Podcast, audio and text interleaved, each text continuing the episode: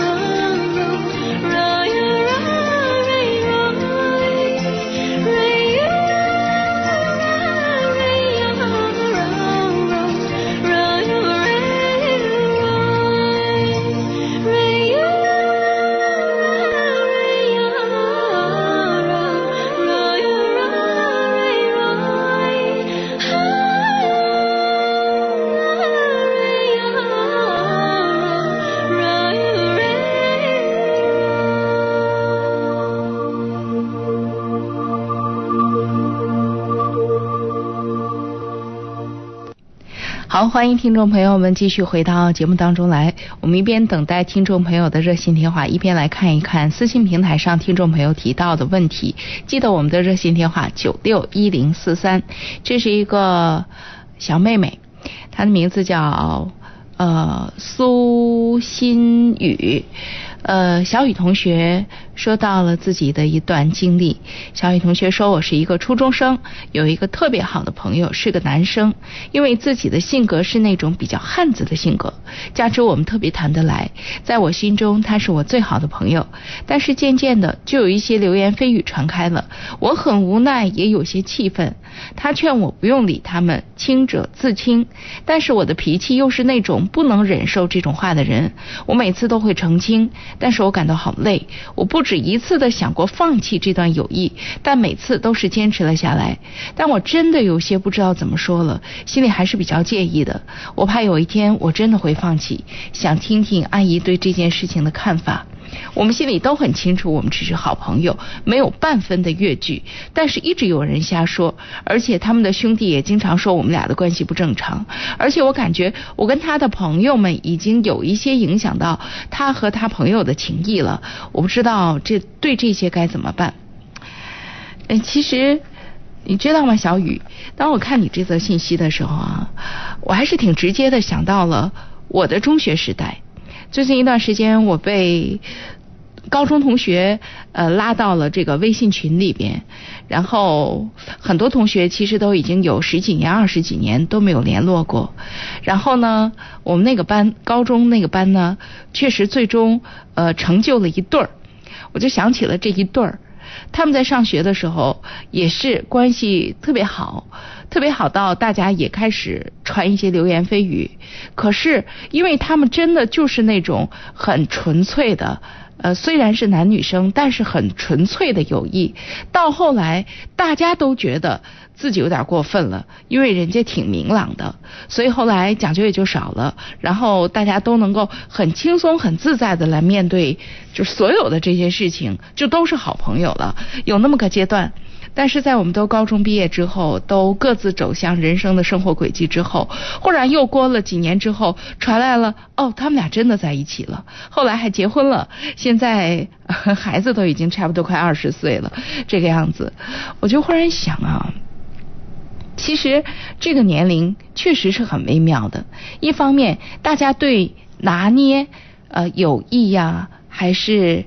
呃，比友谊多一点呀，比友谊少一点呀，这种事情本身就是在一个最探索也最敏感的阶段，所以第一，我特别特别相信你们之间的这个真诚。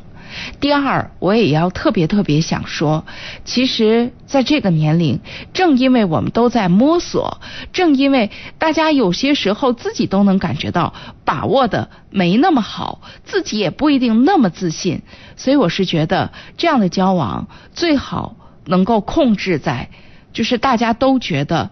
哎，还在正常的范围之内，或者他可以光明正大到不需要所有的话都来两个人分享的话，那我觉得他很健康。啊，从另外一个角度讲，一段很健康的友谊，男女生之间的友谊，你说会不会一直就是友谊呢？哦，只要是性别之间存在的差异，我就觉得也未必哦。将来的事情谁知道呢？只是我们要很清楚，我们现在这个阶段最关键的、真正重要的到底是什么？尤其是如果你很看重这个友谊的话，就要很清晰的告诉自己，有些事情要把握一个度。那你说度在哪儿呢？度就在于真正的好朋友，朋友不在于那么。直接的独占性，就是我什么事儿一定要跟他说，他什么事儿一定要跟我说。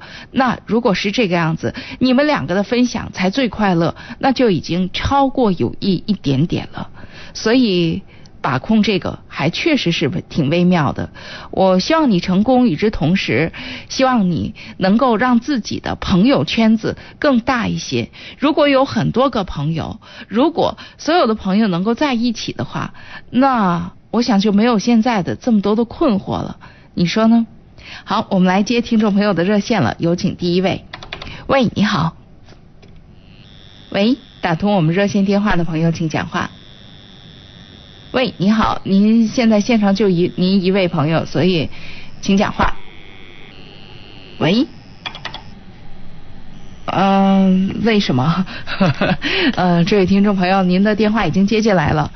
嗯，可以听得到我说话吗？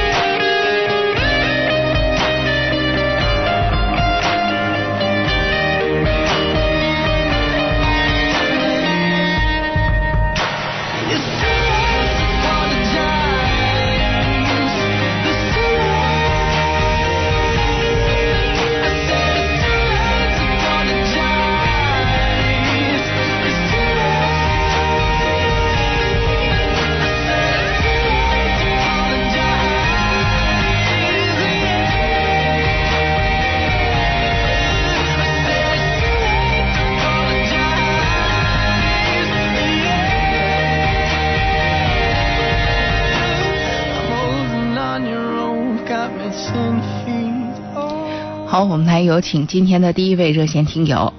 喂，你好，哎，您好，主持人您好。哎，请讲。哎，您好，我那个有一个就是关于我老母亲有病的事儿吧，就是我这心里面吧有嗯两个问题，嗯。一个就是我老母亲头些天吧，她是那个脑梗塞了，然后嗯。八十岁了吧，瘫痪在床上了，嗯。我就觉得心里边啊老是一个痛，想起来就心里特别的痛。嗯。一个是这个，在于他出院以后呢，就是我那个弟弟吧接回家了，他们两个人都上班儿，然后呢也雇了一个保姆。嗯我呢就是说退了休了吧，又给闺女看孩子，我就总想我说这事儿就应该我接过来合适，可是我是那这闺女这孩子我还是必须看，她那个就是婆婆那头吧没有那个能力看这个孩子，我就嗯这件事儿老痛苦着我。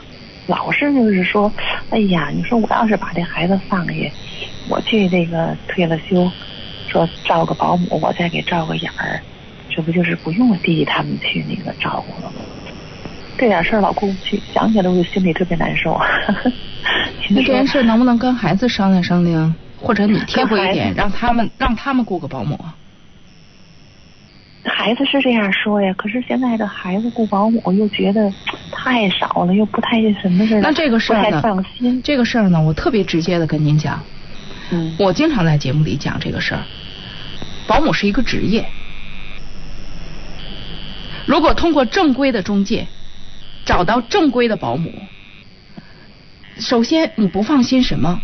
保姆会会会把咱家孩子怎样？那是人家的工作，人家啊不值当，为了这个，就是为为了为了人心里怎么怎么样，或者或者想做一点什么。你想想看，如果我们需要一份保姆的工作的话，我们会那样做吗？嗯我觉得这是一个最基本的，当然它有一个前提，确实是需要正规的中介公司的，正规的，而且在这事儿上它不能省钱。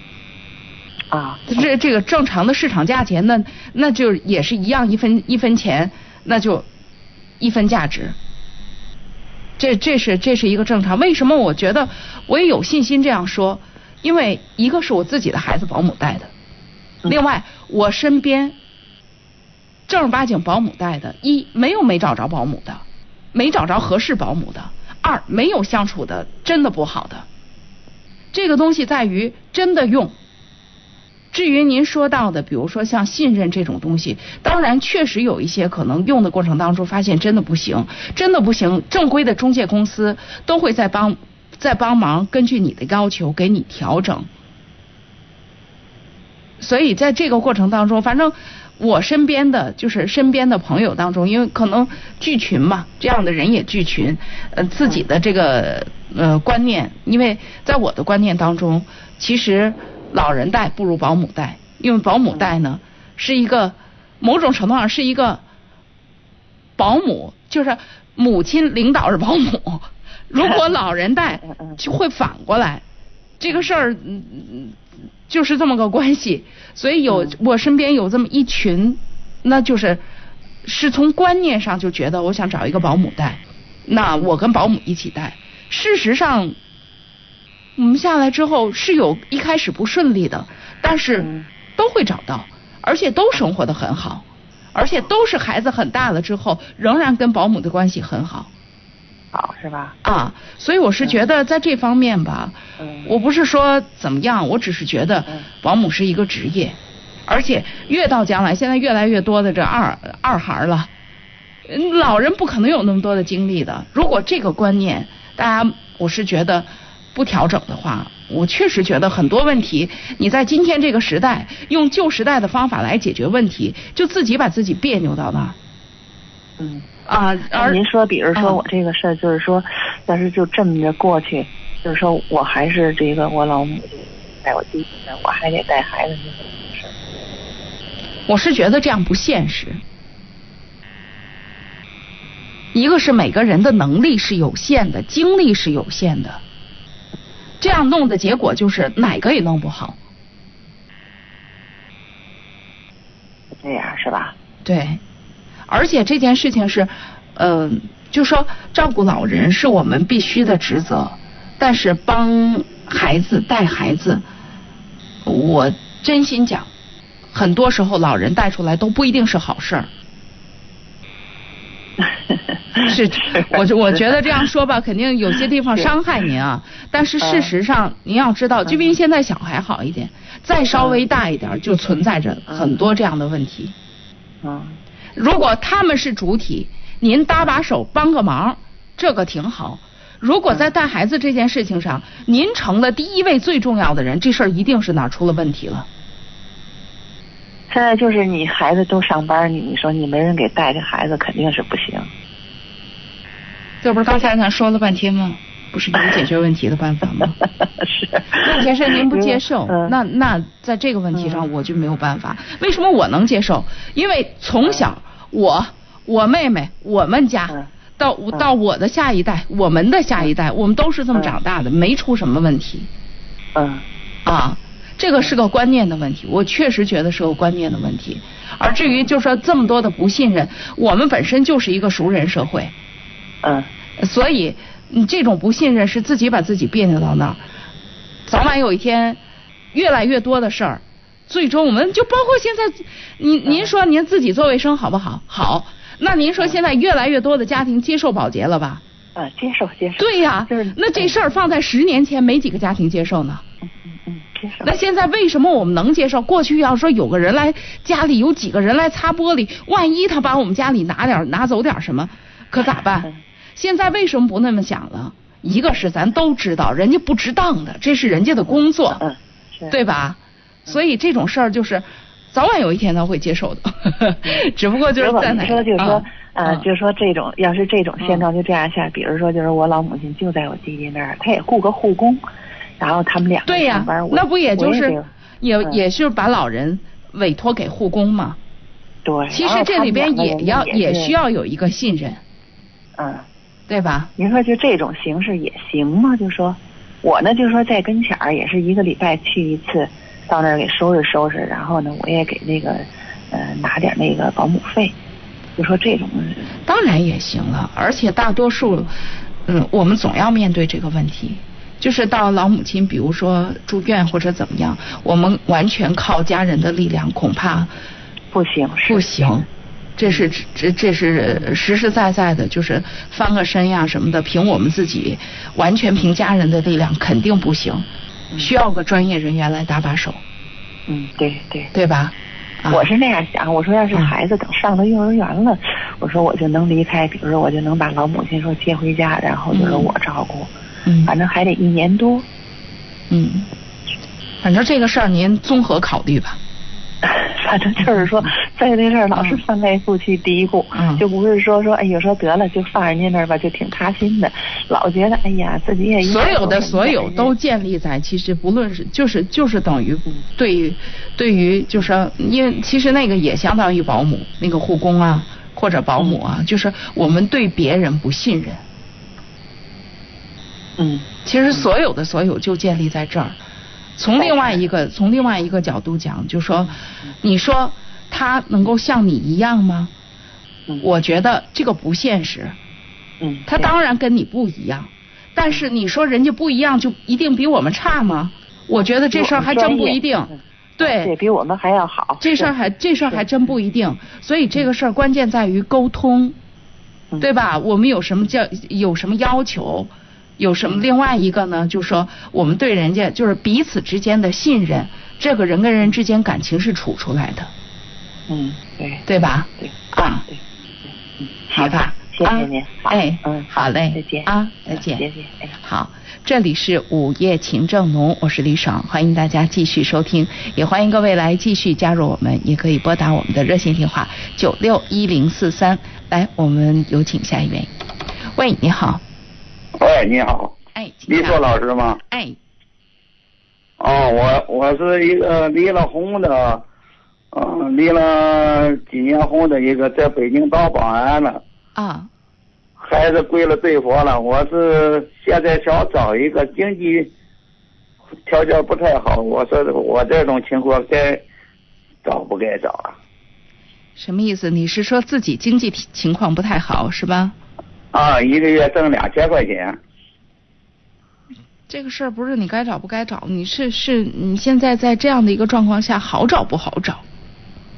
哎也不好找。对呀、所以我是觉得走着瞧吧，有合适的那那当然最好，没有合适的，咱先想想办法改善改善咱们这个呃生活状况，是吧？啊，啊，这事儿你要是专门做定了，非要这么找，咱现在这么找，你就说该找能找得着吗？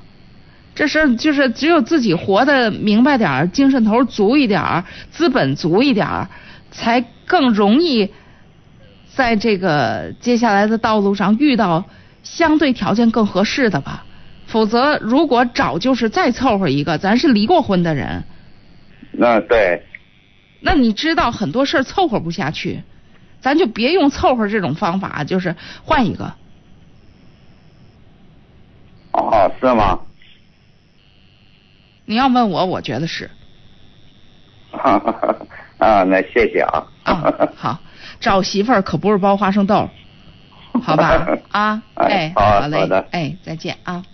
好，这里是午夜情正浓，欢迎大家继续收听，也欢迎各位来加入我们，记得拨打我们的热线电话九六一零四三。药都制药集团提醒您，现在收听的是河北人民广播电台综合广播。风寒咳嗽吃什么药？普济堂牌止嗽利效片，治疗风寒咳嗽、喘急气促等症，效果就是好。普济堂牌止嗽利效片还是河北省基本药物目录品种，但老百姓放心药，品质好，疗效好。普济堂牌止嗽利效片，零三幺二六幺八六六九八，药都制药集团。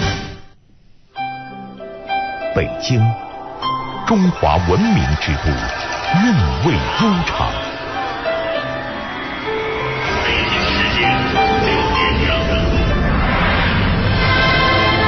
张家口崇礼，充满魅力的冰雪圣地，生机勃勃。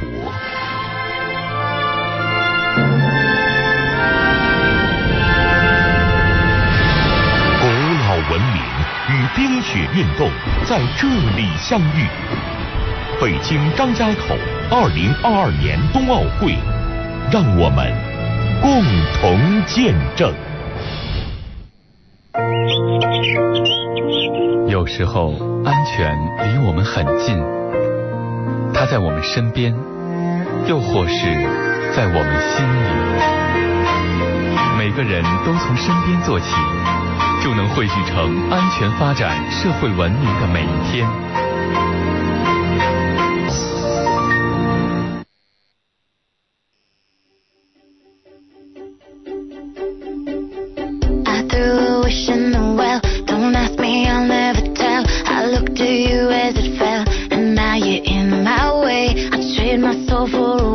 Pennies and dimes for a kiss. I wasn't looking for this, but now you're in my way.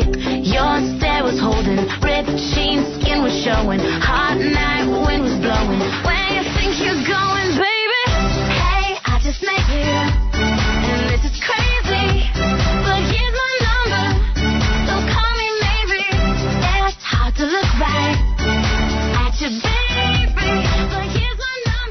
好，我们来有请下一位。喂，你好，哎，你好，林爽老师是吧？哎，您讲哎，你好，麻烦你了。啊，您说，那个是这么个情况啊，呃，我今天那个我心眼儿有点什么事儿啊，我心眼我这个心眼儿比较小，我盛不下。嗯，我喝点酒，也许我说这个表达这个意思啊不太好，但是我我我我从我内心来说，我想让你跟我出个主意，我不知道该怎么走这个道。嗯，你说说看，啊，说看那就麻烦你一下。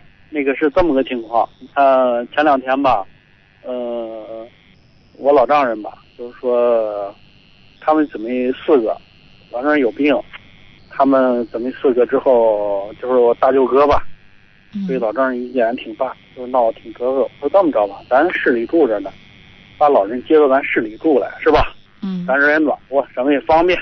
嗯呃，甭管怎么着吧，这个人都是爹生父母养的。嗯。呃，咱该孝顺老人是咱孝顺的，人谁不孝顺是人家的事儿，嗯，是吧？我我我我我我这个想法不一定对不对啊？就等于说那个你们大舅哥本来应该这个老人应该跟着大舅哥，但是跟大舅哥不不合不，还是不是不是不不是，你听我说，不是这个意思，就是他们，呃，姊妹四个，我媳妇儿最小，上面仨哥哥，啊。仨哥哥这个做什么呀？我从我接我老丈人这个过程之中，我感觉说什么呀？他们父子之间产生肯定有隔阂了。隔阂咱不管怎么说吧，媳妇儿也是人，人家嫁给咱了，不是说人家卖人家卖给咱了，人家老人等于是咱的老人，嗯是吧？嗯呃，之后咱该管管，这个咱没想说想把媳妇儿家东西咱落咱家，我就是说什么呀？呃，姊妹四个，一人一份儿，是吧？咱就是说，打比方说，一人就是说我听明白了，就说那个嗯现在也谈谈不到这儿呢，现在不就是把老人接过来了吗？怎么又谈到家产的问题啊？不不，这个东西我不考虑这个，我就是这么想的。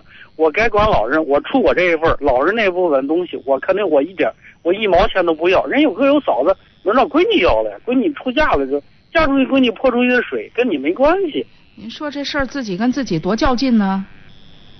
不是不是，我不是跟我较劲的，你知道吧？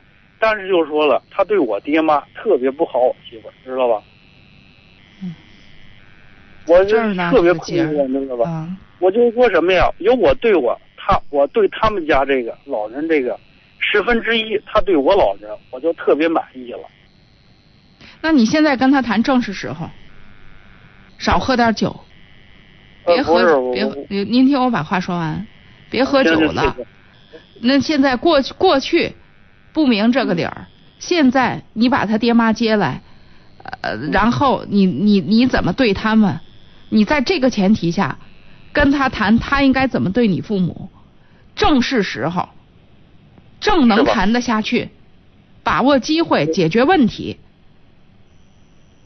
呃谢谢谢谢，要不啊。说我特别困惑嘛，您啊。您您打个电话，这是啊，那现在您您您您把这个该做的做到了，啊，咱咱该怎么做怎么做，把这理儿做的把这事儿做到这儿的前提下，你再谈，嗯，你希望他怎么对你父母，这个将心比心最容易谈进去，你把握机会吧，把握好这个机会，好吧？你看，啊。呃你看李光老师，我我啊。那个什么，就是说，因为说咱这个是公众时间，我我这么着呃也也是说占人占占用大家的时间，所以说我想把这个事儿多说几句儿，呃，不知道方便不方便？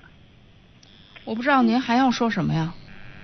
呃，因为说什么呀？你看这个事儿，我我跟我媳妇儿说了，说就是说什么呀？你看我说，呃，我不希望说你对我爹妈怎么着怎么着，因为说你不是我爹妈，就是说亲生父母养的，是吧？呃，就是说，只要说你能让我这个大面上能过去，我就特别知足了。但是呢，我媳妇儿做的有点不到，确实是不到。那他怎么说的呀？他就说什么呀？你妈怎么着怎么着我了，怎么着怎么着了？我说你看咱们俩过日子了，你给我面子，等于是给你自己面子了。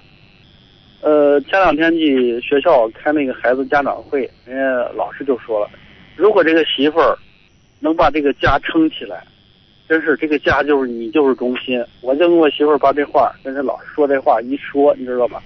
我媳妇儿真是说那话呀，真是让我没法听。但是就是说怎么说呢？我不能说他爹他他老爹在这儿呢，之后我跟他去说那个干嘛话之后，等于说我不孝顺，是让人家看我笑话，是吧？呃，我确实是觉得这个您呐、自己特别别扭，就是自己把自己别自己把自己别扭到这儿了。第一，您要是觉得不愿意把老人接来，他那边仨儿子呢，您送回去也无也无妨。第二，如果您希望他对您爹妈好，就是提出希望，别再说什么这个你也用不着怎么怎么着，你让我大面上过得去，那这个就是咱的心愿，咱就正常的表达。现在你就是自己把自己别扭到这儿了，自己心里想的就是我对你们这么着，你对我怎么怎么着。这个事儿，一家的事儿是一家的事儿。这话说，人家老丈人可能对你也不错，但是咱家里边的爹妈是不是对人儿媳妇儿也是这样？这事儿不好说。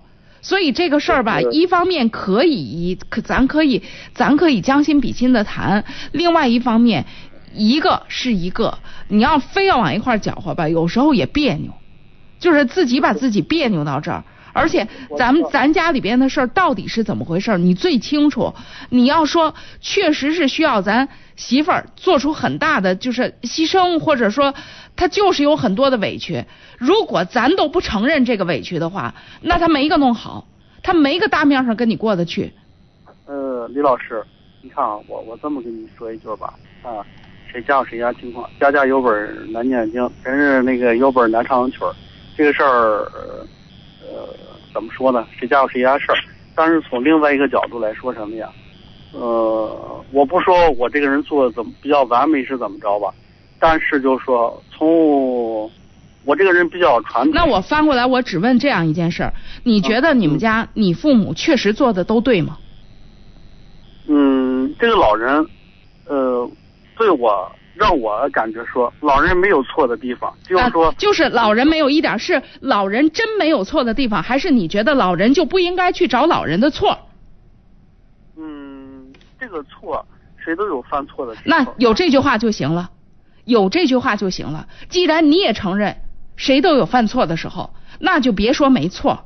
你要是建立在这个基础之上，说实话，你娶几个媳妇儿，你娶谁到家也谈不下去。因为这这个这个，您说的孝道啊，或者怎么样啊，我我我我都认可，我认可孝这件事儿，但我不认可孝跟顺，现在还非得别扭的弄到一块儿。顺确实是孝的一种挺高级的形式，但是他也得顺对了地方，并不是所有的老人都应该顺，而且在家里边，说实话，虽然我们说家里不是个讲理儿的地方，但是大理儿上得讲。如果您说了半天全都是媳妇儿得委屈着来体会咱家里边的事儿，你们家媳妇儿不好当。再听您刚才讲了这么多，就说你们的家庭这么完美，那就是你们的家庭都这么好了，就是这媳妇儿怎么做也做不好呗。那咱可以不跟他过，他要这么不好，咱跟他过干嘛呀？不是李老师，你听我说，我不是说说埋怨谁或者谁或者不好或者不好，咱就就事论事儿说这个事儿。我媳妇儿确实有做的不到的地方，但是就说了，我不想说把这个家庭去去那个什么去。从我内心来，关键在于，我不觉得都是人家不到，你做的都很到吗？呃，你看你不了解我，所以我也不想了解这件事儿，因为到目前为止，我们像打太极一样，一句正儿八经的实科没落。所以呢，我是希望下次你再打电话，真的别喝酒了，然后咱就事儿论事儿，好吧？我今天挂你电话了。好，这里是午夜情正浓，我是李爽，欢迎大家继续收听，也欢迎各位来继续拨打我们的热线电话九六一零四三。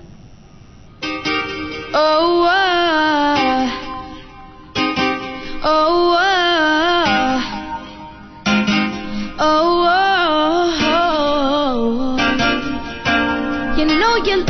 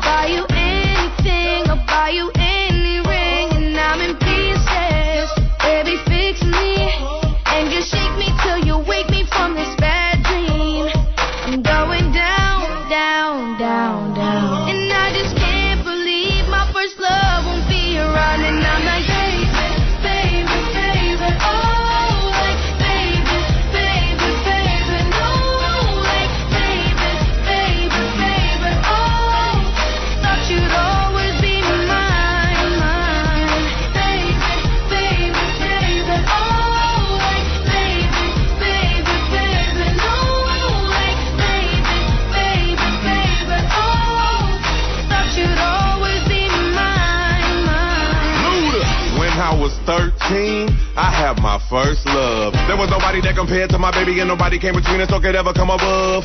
She had me going crazy. Oh, I was starstruck. 好，听众朋友，你正在选择收听的是 FM 一零四点三。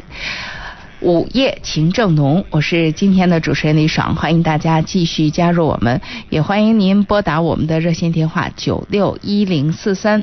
另外，你可以登录新浪微博来关注一零四三午夜情正浓。我们在微博上已经有很多听众朋友在留言了，我也看见了听众朋友的一些意见。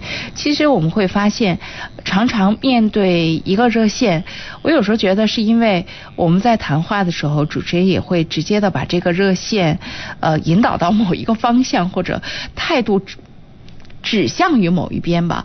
大多数时候，呃，当我在基本上表达我的感受的时候，呃，大部分都是应和的，或者说比我还更早的，就是想做某一个决定或者说一些更狠的话。比如说刚刚的这个男生哈、呃，我确实是觉得，嗯，可能是因为表达的不太清晰吧。呃，总之就是觉得，一方面自己又很委屈，另外一方面似乎也不太体谅别人的委屈，而且就是这种，用我的话来讲，我觉得这就是一种圣人心态，看我多好，你怎么怎么样。如果一个家庭当中是这个样子的话，就很难沟通，真的很难沟通。所以呢，就会有听众朋友特别直接的说，那个根本就没有出现的夫人，说实在是委屈死了，啊、等等等等。我是觉得吧，呃，面对这样的情形，我我多少脑子里能猜出一个样子，但是最好别这么武观主观的判断，呃，过于这个武断的来做一个决定。只是有很多的事情，我们如果只会站在我们的角度来指责和说对方的种种不是的话，那这本身也确实不是一个解决问题的办法。那也欢迎听众朋友们畅所欲言哈、来针对我们自己每一个人遇到的问题，可以继续来加入我们。您可以拨打我们的热线电话九六一零四三。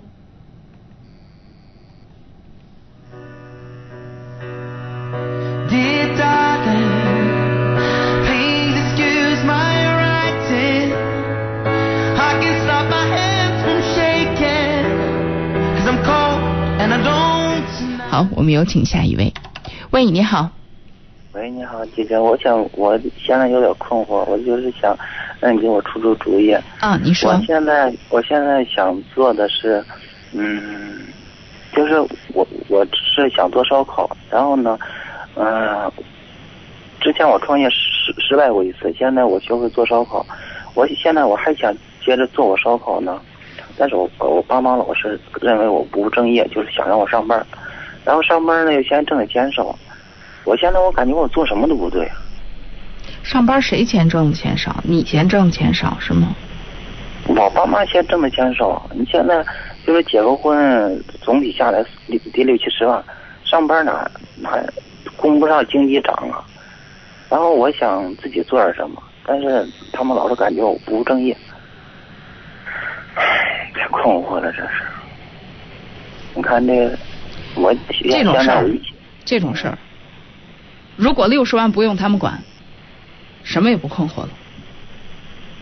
我就是不想让他们管这些事儿，然后我就想自己把这把我自己这件事儿做起来。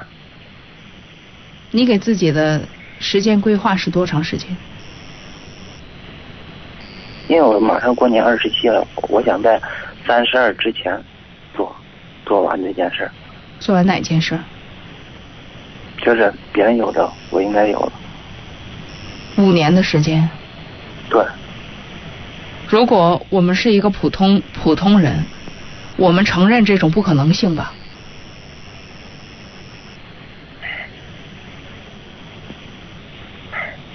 真的很困惑。在这种在这件事情上，困惑源于你设定了一个基本上不切实际的目标。你就算是你干烧烤干成了，别人有的你都有，这六十万干烧烤能够在五年的时间积累六十万的财富吗？我想应该可以。我师傅干干了两年半，呃，付全款六十五万买了套楼。嗯，你也去试试。因为我现在没结婚，我需要帮手，所以我现在很困惑。是你师傅当时时也需要帮手吗？当时他结了婚了，结了婚，但是他那时候环境真的很穷。那你打算让谁做你的帮手？我我也不知道，现在我真的不知道。我是许许先选择所以你这件事情你这件事情，真做事儿的人会面对问题解决问题。你现在让所有的人都支持你，你自己的问题是什么？你自己遇到的这些问题，你想什么办法来解决？这是做事情。如果这个事情就是遇到一点困难，就是条件不好，或者别人不支持我，别人不支持，在你没成功之前是太正常的一件事情。那在别人不支持的情形下，我们怎么把这件事做了？我觉得这才是本事。他们就算是不支持你，也没跟你拆台呀、问题是在这个不支持的前提下，人也没拆台的前提下，咱们做成吗？咱们坚持一下吗？我怕让人家看笑话，到时候要真成不了。那不挺正常的吗？是个笑话，该让人看了也就看了。把自己弄成一个笑话也挺不容易的一件事儿，你以为这很好笑吗？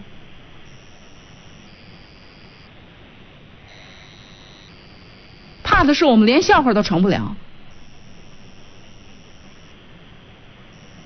因为失败过一回了，有点怕了。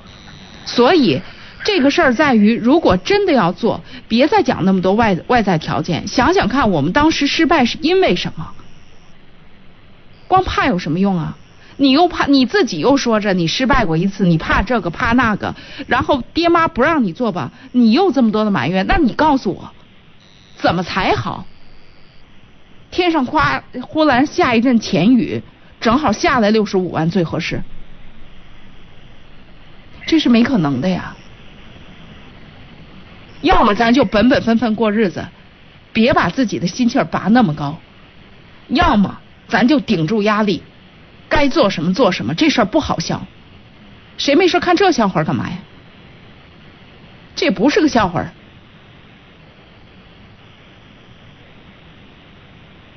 对吧？现在上班有点不甘心，还是想自己干。那你就想想怎么看，遇到什么问题解决什么问题，这还没开始呢，咱俩聊天就都遇到问题了。那你这些事儿啥都没想好呢，你光说自己干干啥呀？怎么干呢？这总得想明白了，总得开始干呢。光从这画花儿，那有什么意义啊？光看人家干成了，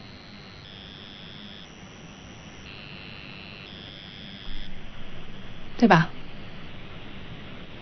嗯，好吧，好嘞，谢谢您。哎，我我我似乎知道点方向了。好嘞，那再见啊。再见。好，午夜情正浓，欢迎大家继续九六一零四三我们的热线电话。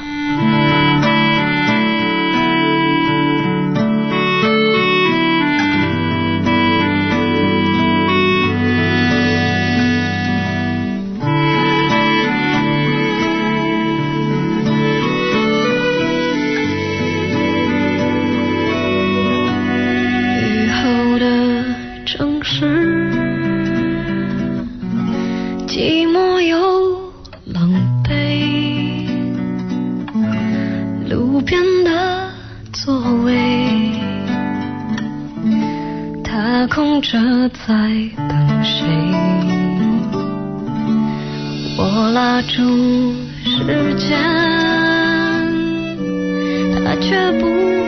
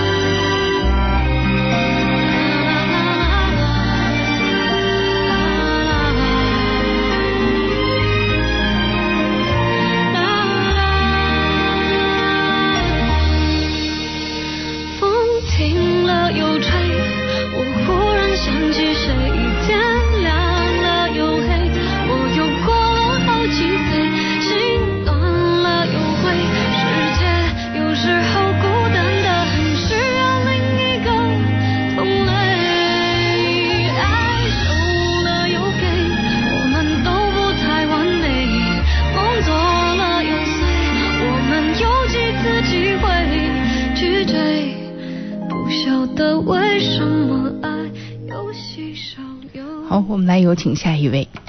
喂，你好，喂，你好，老师，你好。哎，您讲。有有关于个人的感情问题，我想咨询一下。我今年四十九，我妻子是四十七。我们俩通过亲戚朋友介绍吧，在一起已经二年了，但是吧，感情老是不融洽，就是感觉生活当中有很多很多事儿吧，压力吧，都是导致我们两人也没有共同的语言，就是在一起吧，感觉到很很困惑。我就是继续往前走吧，好像，哎呀，没有一点安全感。我就没有继续这么下去，但是我们两个，嗯，各自都开了一个店，两人都比较挺辛苦，也没有话语，一天到头就是说不上几句话，一天到晚。嗯。嗯，我觉得我不知道这个我这个往前该怎么走。嗯。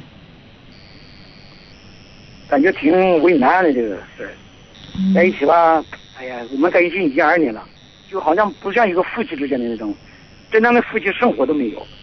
那那当时为什么就能走到一块儿呢？要这么说，嗯就是曾经曾经有过话是吗？嗯，肯定都当初是挺好的。那后来怎么就越来越过过成现在这个样子呢？就是也是他吧，有两个孩子，我姑娘已经结婚了，嗯还有一个小小，小小比较小，还在上学十十二吧，嗯呃比较挺调皮的。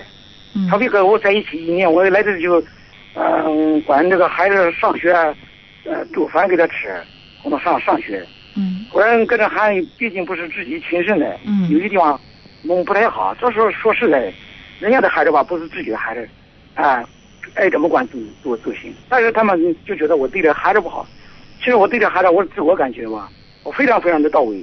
但是他们就鸡蛋里面挑骨头，他家的人嘛特别特别强势，先就这样那样。嗯那这也帮很多别人实际上是有很现实的问题。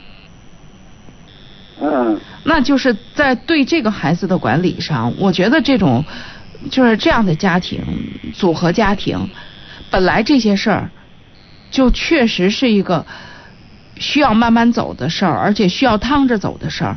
你像这个，因为两两家来自不同家庭的孩子，他原他所习惯的方式，他们家里边人所习惯的管理方式，首先确实不应该你一上来就是主角。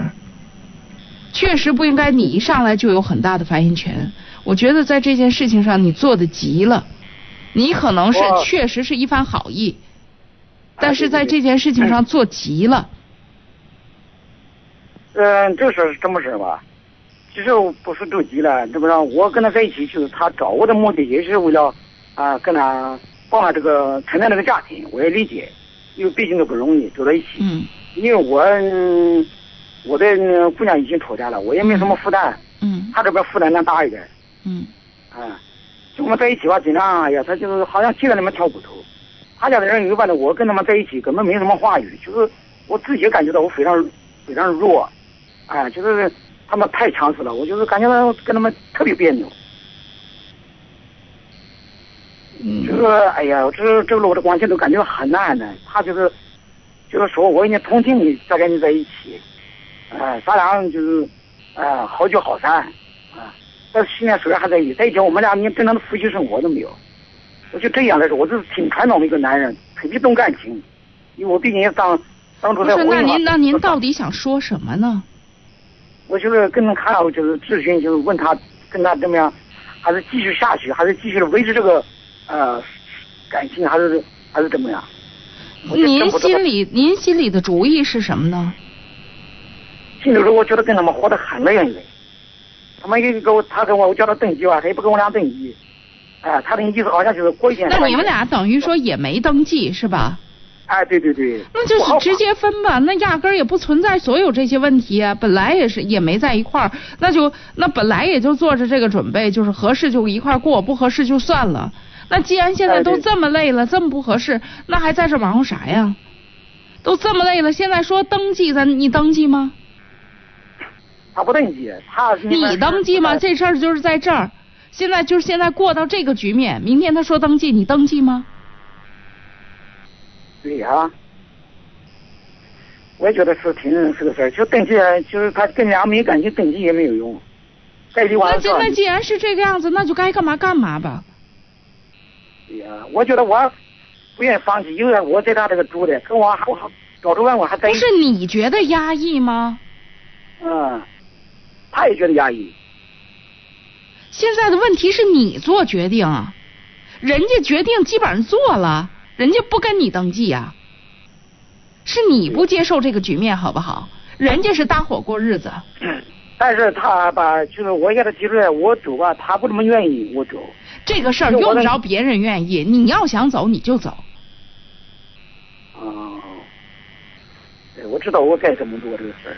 就我老是，哎呀，你这个感情方面，这是我用话这很忘。这个事儿吧，我是觉得，嗯既然您都是已经有过感情经历的人，我是觉得在感情处理问题上怎么显得这么幼稚啊？啊，第一个就就是刚才那句话说到一半儿，您放下不说了，就是对于孩子的管理的问题，我说到了一个您的痛处，这个事儿就是你管过了，最基本的谁的孩子谁管，人家的孩子咱至少在现在没建立那么深厚的感情的时候，别说过头的话，别做过头的事儿。因为这么事儿，他那个上班吧，咱们找你们的找你们的喊。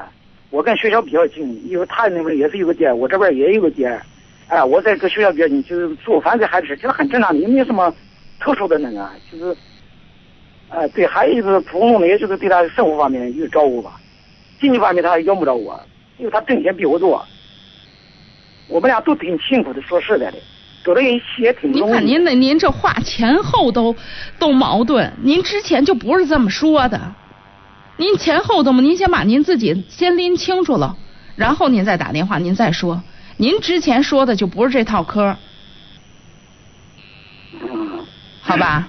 啊，好好，哎，好嘞，再见啊，好，来，我们有请下一位，喂，你好，哎，你好，李爽老师。哎，你讲，呃，我有一个问题挺困惑的，就是我的儿子十二岁了，上五年级。啊。他以前成绩还可以，现在他跟不上，有点后进生了，有点。老师经常也说，不过他的他挺爱好体育运动的，打羽毛球啊、长跑啊，就干这个。反正那咱们都是七零后的，我不应该以前老师教育的方式好像都跟不上现在的节拍呢，我也不知道怎么好，希望你能给我支个招呗。嗯，嗯是现在的这个孩子的这个教育跟过去跟你这七零后呃上学的时候完全不一样。七零后可以完全，七零后可以完全交给老师，完全交给学校。现在不是过去的那个样子，老师留作业本身就留出家长那一份儿。如果这个孩子到了四五年级，或者说这一路下来家长啥都不管，他到五年级跟不上了。对于很多对于很多智力一般的孩子是个挺正常的事情。五年级很多已经学得很难了，不论是语文啊，还是数学。现在问题他又学英语，英语好像以前咱们上学的时候老师教音标，现在他没音标，咱也拼不了。你平常咱是老百姓干活又忙，回来也没工夫教。你说这每天还弄还有长时间还得复读，哎呀，弄我心里特特烦，也不知道怎么好了。嗯，这个事儿就说现那现在我要跟您讲，就说好办法。好办法就是你跟你爱人你们俩商量，必须腾出一个人，晚上的时候得陪孩子学习。哦。现在的学习确实跟过去不一样，你全凭着孩子自己，这是不可能、不现实的。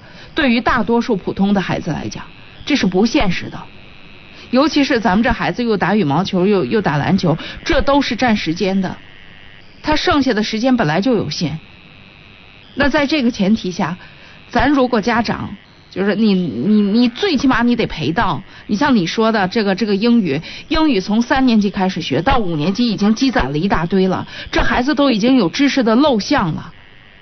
对对对对对。那你得你得该该找该找老师找老师，该嗯另外找谁都不能代替你陪，得腾出一个人来陪，腾出一个人来督促。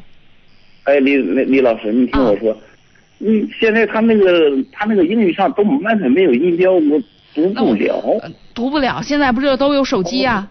您从手机上下载一个百度翻译，您输进去就有，都有给你念出来的，直接念出来。哦。现在都都都都什么时代了，咱也得加强学习。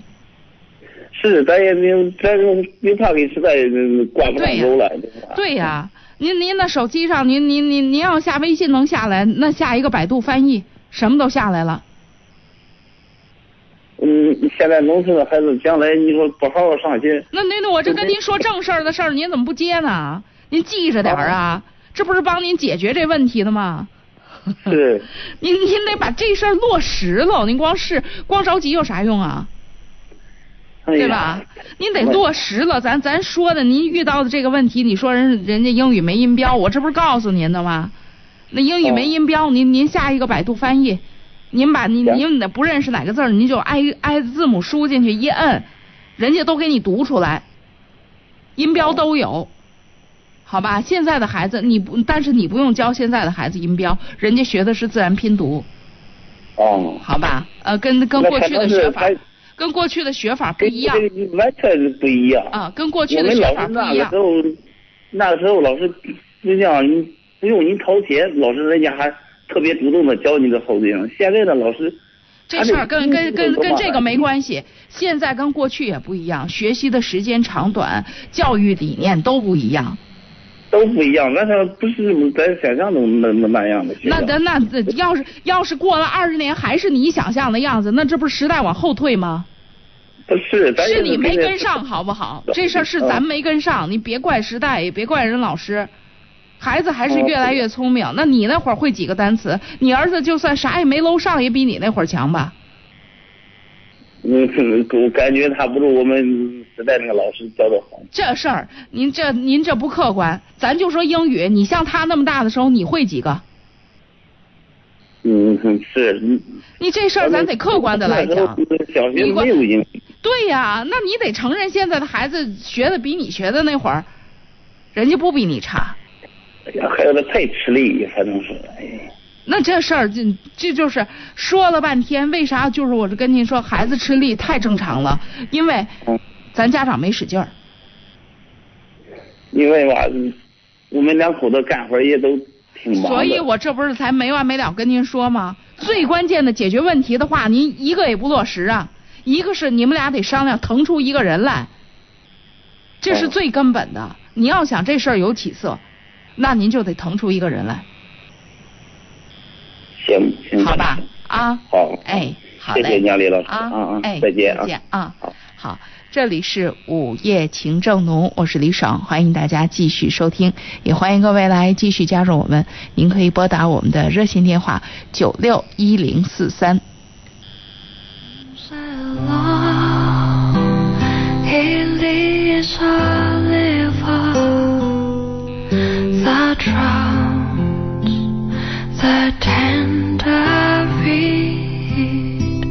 Some say love it leaves a laser that leaves your soul to bleed.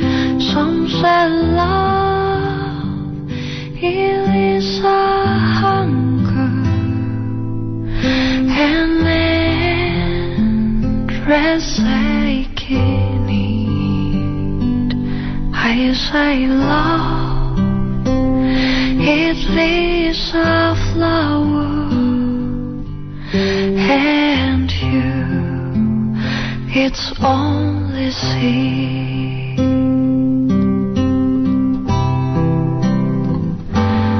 It's a heart afraid of breaking that never learns to dance. A dream afraid of waking that never takes that chance. It's the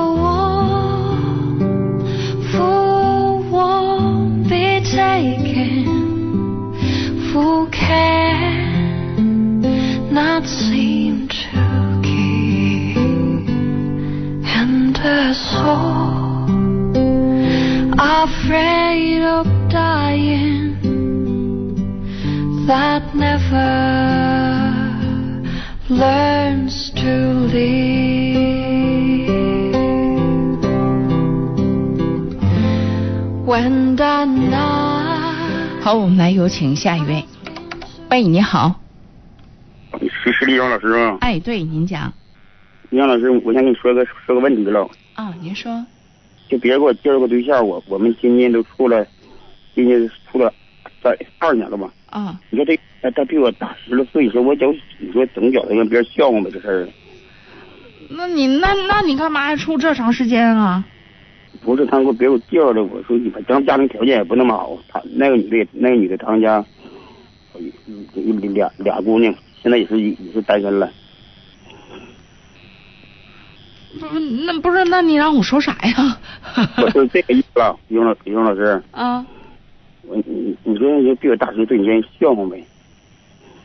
你们过日子，你管别人干嘛呀？不是你说大十岁，你说显得大呗，太大了吧？那既然你觉得大，那你跟人处干嘛呀？他平常得总看我借钱，你说你说不借他吧，他都说小气，你说这是咋说呀？你不是那你那那既然这样，那就别处了呗。你既然你心里这么介意这事儿，那你赶紧拉倒吧。完了，我有点不舍不得放手。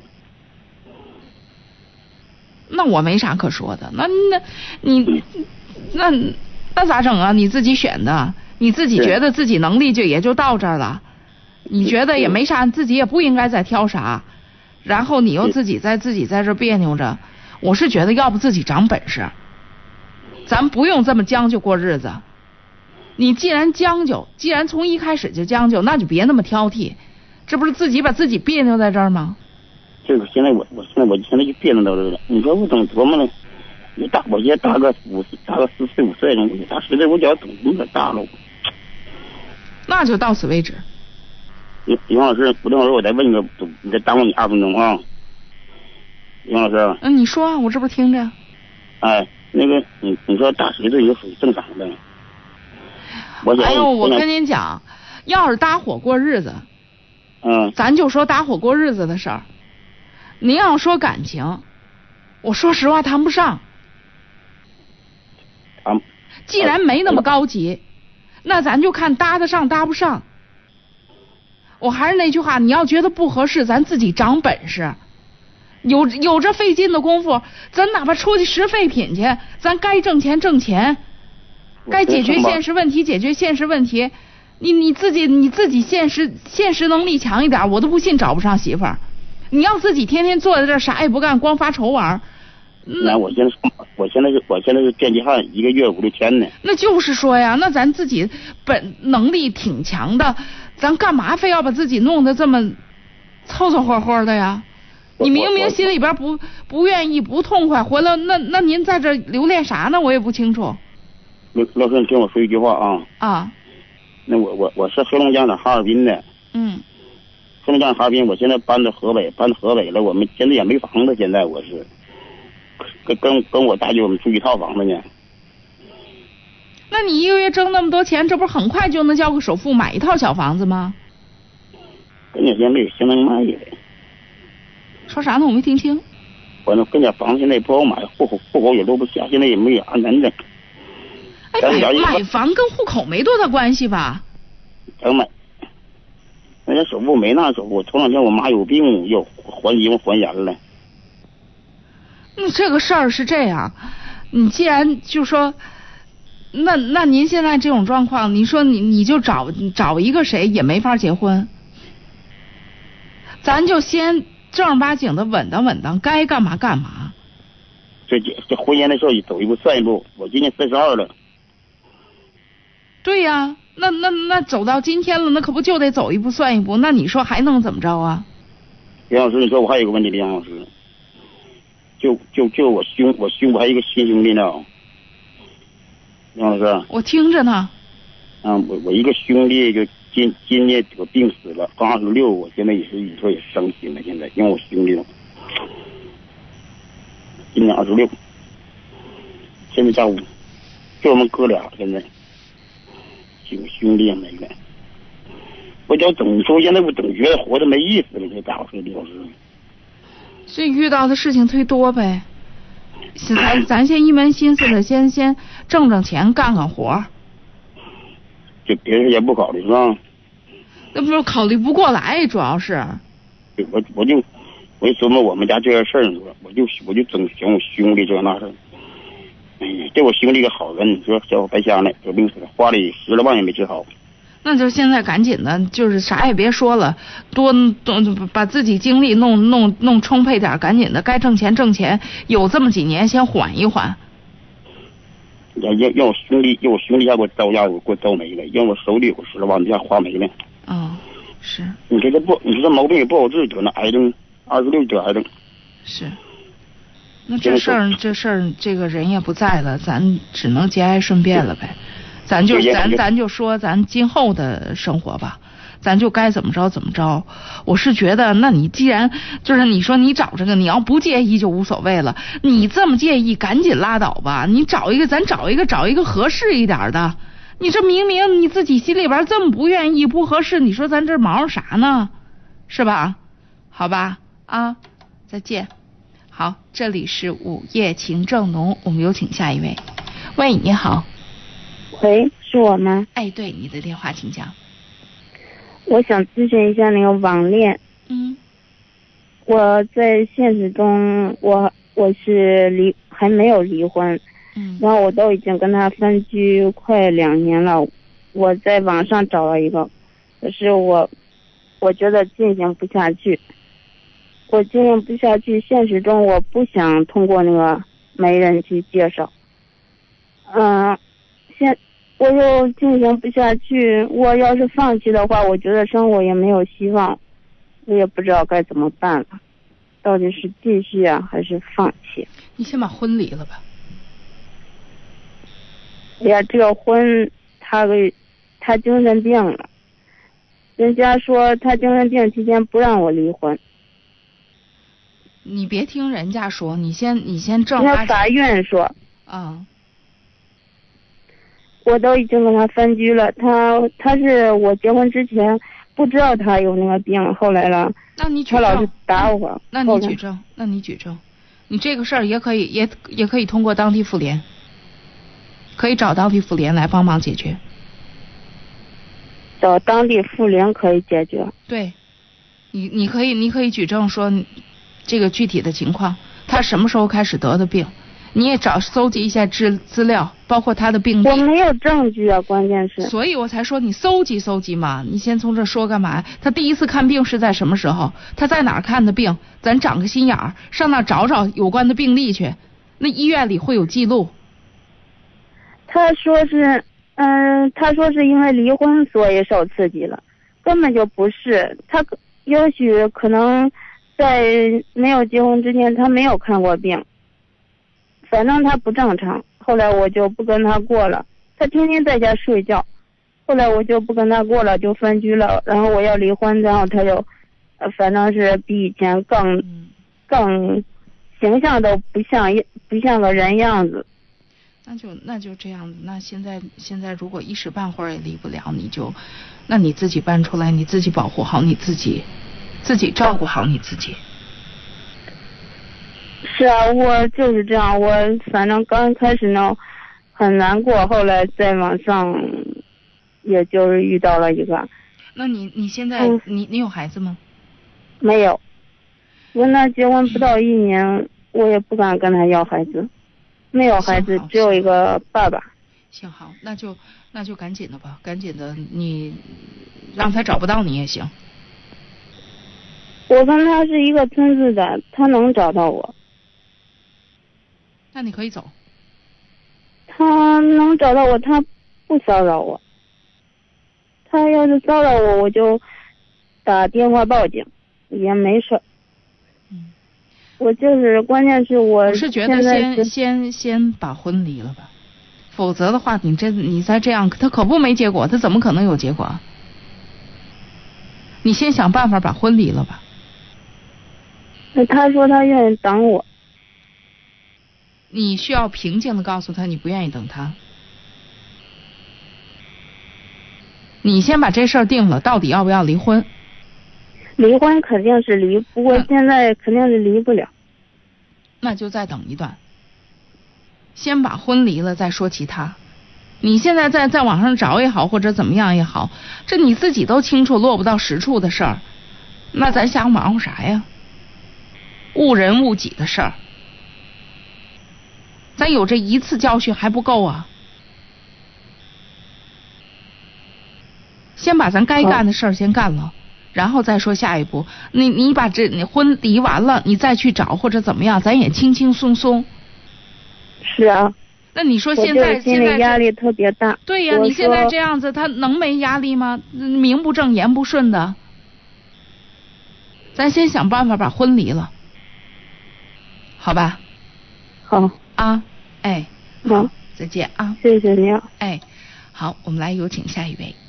喂，你好，你好，李爽老师。哎，您讲。嗯，我我这有点困惑，这事儿想问问您这个。啊，您说。呃，我我儿子结婚三年了，三年有有我我有一个小孙子儿，呃，两周多。平我们全都在这个在在一块堆儿过，嗯在在一块堆儿过呢。这小两口一吵架，这这儿媳妇就把孩子带走，带走有四四五次了，说得回回回他娘家。嗯呃，回他娘家，平时呢，以以上几次就是回去有一个月、一个多月，这次时间走的时间最长，走有四四五个月了。四个月，您说我们这个当老的的小孙子也看不见，他也不回来，俩人也离不了婚。您说这事儿应该怎么办呢？那你们想怎么办呢？我您说想怎么办？我们咱们当了我们这当老子的，嗯，也说不了谁也是。他们会因为什么吵架呢？哎呀，就是一些琐碎的事儿，那个那个小全是小事儿。什么小事儿呢？比如说，你比如说，最后这一次是因为啥吵成这样？最后这一次就是婆婆，我们家属老给她看孩子，看那小孙子，他们上班，反正就是儿子，就因为说孩子呃夏天给抹点花露水啊，什么说孩子给抹抹多了，这儿子就叨咕叨咕，这俩人就吵起来了。谁给抹多了？嗯、孩子他妈呗，儿儿儿儿儿媳妇儿呗。这这这这这，我们这些儿子就就就说你给给给给抹那么多干什么？嗯。那就是说，就因为这事儿，俩人吵起来了，吵起来了，回来第二天把孩子就带走了，就带走，一直到现在还还没有回来。那对方有什么要求吗？他他就是娇生惯养，嗯，在在他们家就是。那那现在他一直不回来，那那他们俩打算怎么着啊？他给他打电话也不接，他给他打打电话也不接，也不知怎么回事。你外边也没有人，嗯，您说这事儿应该怎么办呢？嗯，我就觉得这事儿应该小两口办。小两口儿他老这快过年了，您说这个老这么老这么愣的也，我看也不怎么太好。我想我想问问问您，这事儿应该怎么办？您要真问我，分家。嗯。分家，儿子吧还老往快点儿总说。这就是最大的问题。就说分家。儿子老往你们一块堆儿跑，这合适吗？这对吗？他是成家立业的人了，成家立业的孩子小时候让他妈给看孩子，两回事儿，不耽误分家。分家哦，这分分家就好了就。分家不一定就好了，但是会比现在好。小两口是的，小小两口的事儿就只局限在小两口。现在是两大家子使劲儿。哦，对方没有提出来过吗？他他倒是提来的，就是说嘛恐怕对方提到过这个事儿。嗯，说说叫叫你妈他们回回这个老家。对呀、所以回不回老家是一回事儿，分开是必须的。主要问题是分开。对，嗯，嗯，他走这么长时间也没有回来，快过年了。人家要的就是分开。你有句痛快话，把这事儿给办了，也许还能。最终的结果不是为了让我们两个老人过得痛快，而是我们要真心疼孩子，让孩子过正常的生活。他们俩结婚了，他们应该有个小家。嗯，就包括这孙子，不是为了我们老人痛快，而是怎么对这孩子好。是。这这这小孙子也看不见，也挺心里挺挺挺别扭的，也是。那我们就该怎么处理怎么处理吧。这件事儿不全是对方的责任。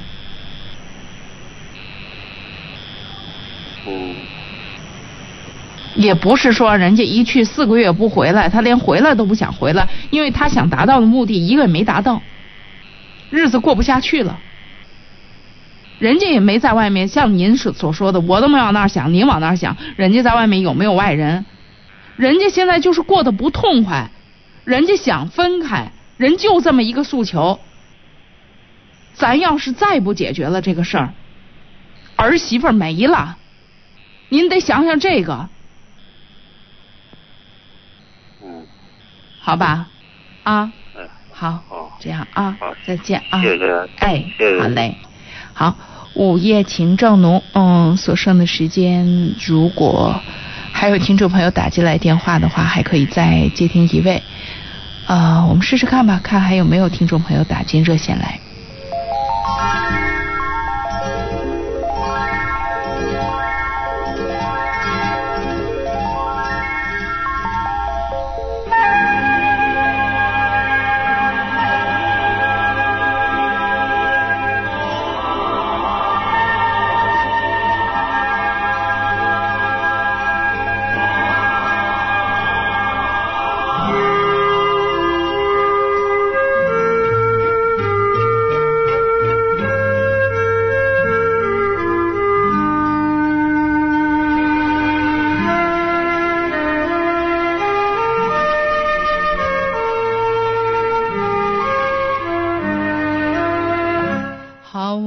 最后一位热线听友。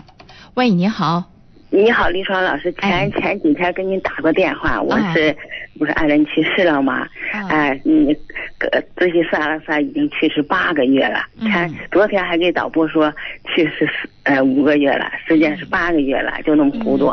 我的意思是说呢，现在还是老老觉得脑子跟一团乱麻一样，讲讲想好多好多，老是捋顺不清。因为我我记得跟你说过，不知道记不记得？昨天我给陈柱老师也说了，因为当然也也跟他说不清楚，是吧？昨天说还是像像遇到这情况，怎么走出这个怪圈去？怎么弄不能自拔？就是特别想念这个，就是他你看二十多年的这种夫妻感情，他已经走到这个生命里头了。就是说那我跟您经常的讲，哈，你给我分析分析。自己我自己家里，呃，我的二姥姥跟我二姥爷俩人感情特别特别好。我二姥爷在他六十六岁那年走了，老太太，我觉得就是跟我们啥时候说啥事儿。嗯，都都能想起这个人，都会哭一鼻子。就这样的日子，至少有三年，至少。所以像您所说的，二十多年，这不是好几十年的生活二十三年了啊，然后就这么说走就走了，就当然是有一个过程，没那么快。咱们啊，就是话说这人还在心里了，咱们就好好的装着他。咱该一个是该干什么事儿干什么事儿，另外想起来了就想起来了，想哭我现在哭一直就当着他就是个植物人呢，就是吃饭时候还是那么就那样的。我说，哎呦，我说，我能过去啊那么多事，我想好多好多。那就